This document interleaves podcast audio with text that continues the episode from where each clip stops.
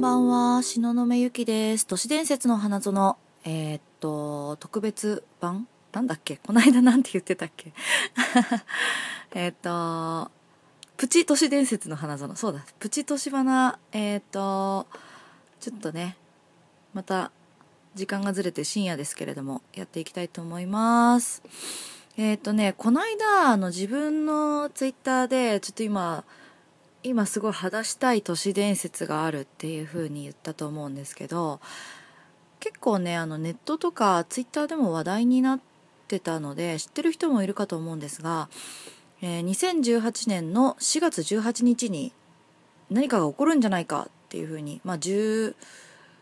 日ぐらいかな私が見たのは。なんか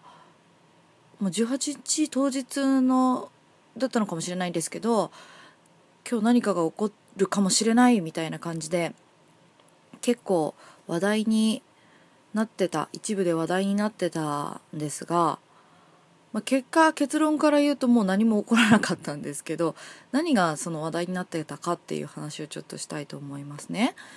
えーっとこれはねアメリカで話題になってた話なんですけど始まりがえっとツイッターで、えっと、TY さんっていう人日本人じゃないですね。TY さんっていう人がえっ、と留守電に入ってたメッセージを公開したところそれがすごい謎めいていてなんかこう暗号っぽいみたいな感じで、えー話題になって、えっとその暗号を解こうとする人が出てきて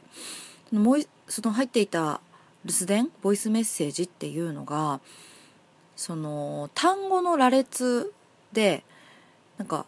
「デンジャー」とかいろいろこうあの州の名前とかっていうのがこう羅列されていたものだったんですけどそれの、えっと頭文字を取っていくとえーっと日本語で言うと「それはあなたにとって悲惨慎重に避難しろ彼らは人間ではない」というふうに、えーメッセージが出てきてで最後に、えーっと数字が042933964230という、えーっと数字が出てきて SOS デンジャーみたいな感じでこう終わるんですけどこれがですねえっ、と座標なんじゃないかっていう感じでこの座標としてこれを入れてみるとマレーシア航空のあの飛行機事故落ちた場所に近かったらしいということで結構なんか都市伝説めいているなみたいな感じでした。でこれがねえっとん？NATO フォネティックコードというもので書かれているらしいです。何それ？全然わかんないんだけど。NATO が NATO って読み方でいいのかどうかもわからない。フォネティックコードっていうのはえっとえっと北大西洋条約機構が定めた通話表であるらしい。無線通信などにおいて重要な文字数字の組み合わせを正確に伝達するため NATO によってラテン文字の通話規則を定めたものであるということで。まあ分かりません。とにかく 難しすぎる暗号なんですよ。で、まあ、とにかくこれをどんどんどんどんそのこう何？解いていくとあのあるウェブサイトが出てくるらしくて。でこれがえーっと解読そのウェブサイトにメッセージが出てるらしいんだけどそれがねあなたは追加されましたっていう風に表示されるらしくて。で同じえっと数字が出てくるっていう。でえっともう一個こう出てくるのがえーっと「They are taking over 41818」っていう風に出てくる。でその41818っていうのがえーっと2018年の4月18日っていうことなんじゃないかっていうので4月18日に何かが起こるっていう風に騒がれてたらしいです。ねあの彼らが引き継ぐ2018年の4月18日に。でそのボイスメッセージの方だとなんかね彼らは人間ではないとか出てきたから宇宙人が来るのかとかなんかいろいろ言われてたっていうねことだったらしいっす。ででもなんかその、ま、結局何も起こらなかったからじゃあこれが何だったのかっていう話になると実はこの難しい暗号を解ける人を探していたのではないか。どういうことかっていうとその何て言うんですか人材を探していた。例えば FBI とか CSI みたいなもう国際的なねその組織とかあとはすごく有名な企業がこの暗号を解けるぐらいの頭のいい人を見つけてその雇うためのテストだったんじゃないかみたいな話が出てました。で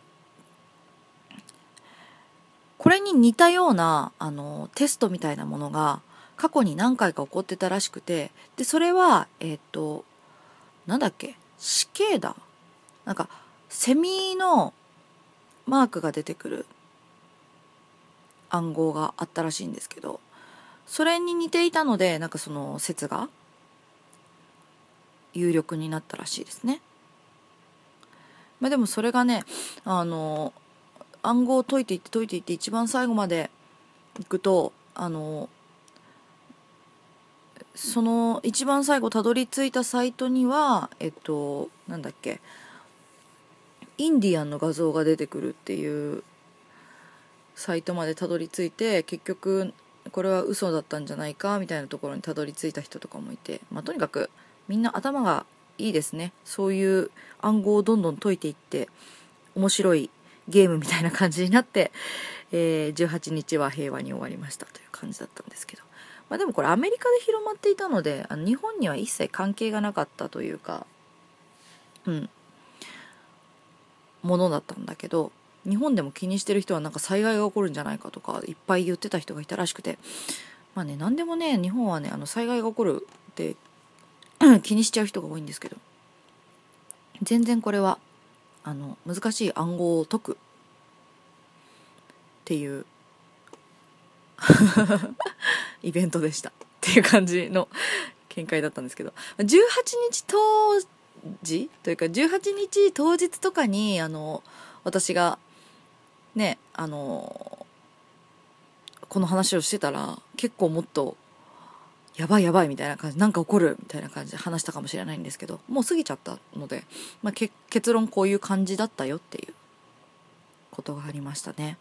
でもなんかこうやって世界規模でまあツイッターとかで広まるからなんだろうけどあのー、こういうねちょっと怪しい出来事が起こるとワクワクしますねやっぱ、うん、18日はめっちゃワクワクしてました私は。ネットとかめっちゃ漁って。うん。いいよねなんかさツイッターから始まる、まあ、ツイッターで拡散したから始まったんだけどツイッターからそもそもが始まってるわけじゃなくてこうボイスメールが無作為にあのいろんな人の携帯電話にあの留守電として残されたらしいんですよ。なんかその始まり方っていうのが都市伝説っぽいなーっていう感じがしてすごいいいですよね。ロマンがありますよね。まあ、これが私に送られてきたところで絶対解けないけど。私数字がそもそも数字が出てきただけでちょっとあの脳がシャットアウトするんで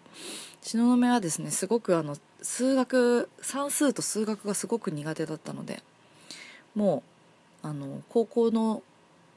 私高校国際高校に通ってたんですけど数学があの高校2年生の時から選択授業になったんですよ。必須じゃなくなったんですね数学が。だからもう高2から数学やってないんです私。やば。ちょっとねあの国際科っていうあの変わった学校に通ってたので、うん、数学をねやらなくてよくなった。っていうので「やった!」って。数学やらないってなりましたね。なのでもう数字が出てくるだけでちょっとね3桁以上の数字はわーってなりますから。暗号を解ける人ってかっこいいななんか。そうやってさまあねこの話題が話された時もよく一緒に話題にされてましたけどあの人類をの選択が始まっているみたいなさ。あの話とかも出てるけどそうやって頭のいい人だったりとかあの世の中に役に立つ人とかがそのネット社会でこう選別されて AI とかに選別されて残っていくもしくは、まあ、宇宙に行くんだか分かんないけどそのなんか次の次元に行けてダメな人類は残されていく。っていうあの話題が結構ありますけど最近。その選択に数学が必須だったら今からやるな私は。うん。それ必須だったら頑張ってやるな。っていう深夜のテンションでお送りした。この間ツイッターで私が話したいって言ってた話はこれでした。えー、っとまあね実際にその暗号の話題知っててチャレンジしたよとかもしくは解けたよみたいな人がいたら是非教えてほしいですね。詳しい話を。私は人が頑張っている情報しか見れないポンコツなので。ねリアルタイムでそういうのに参加してみたいけどね。謎解きイベントとか好きだし。そのレベルじゃないか。ということであの本日のえー、っとエクストラ配信でございましたえー、っと今私がちょっとこうやってサブ的にやってるプチ都市伝説の花園はですね、えー、これの宣伝をしたいためです。宣伝させてください。5月5日に、えー、都市伝説の花園1万回再生記念、あの、あるエピソードが1万回再生いったらイベントやりましょうって言ってたんですけど、それが、えー、っと、5月の5日に実現します。えー、場所は下北沢ベイ、スタジオベイドというところで、19時オープン、19時半開演の、えー、都市伝説の花園初トークライブというものがやりますので、ぜひぜひ皆さん見に来ていただけたら嬉しいです。出演は、えー、みゆきさん、そして東雲ゆき、そして、えー、忍者の話をね、すごくね、深くしてくれる楽しいお兄さん、なおじいさん、出ていただけます。そして、そして、えっ、ー、と、ゲストとして、えー、しおんゆきちゃんが一回あの、都市伝説の花園のゲストで出てくださったんですけど、宇宙と脳のつながりについて話してくれたしおんゆきちゃんとあとは、えー、っと初めて参戦するんですが私のもうねあの仲いい結構一緒に常に一緒にいる榎木あずさちゃんっていうあの声優さんが出てくれますマイメロディーの主人公のうたちゃんとかやってた、えー、っと声優さんがね結構なんか都市伝説とか話せるみたい 不思議な話を持ってきてくれるみたいなのでぜひぜひ見に来てくれたら嬉しいです。えー、もう一回言います。5月5日に、えー、オープンが19時、スタートが19時半、えー、チケットは2500円です。下北沢のスタジオベイドというところで行いますので、ぜひぜひ皆さん見に来てくれたら嬉しいです。ということで、えー、東雲ゆきのノー編集の ゆきさん編集教えて。ノー編集でお届けする、えー、プチ都市伝説の花園でした。ありがとうございました。バイバイ。おやすみなさい。Thank you.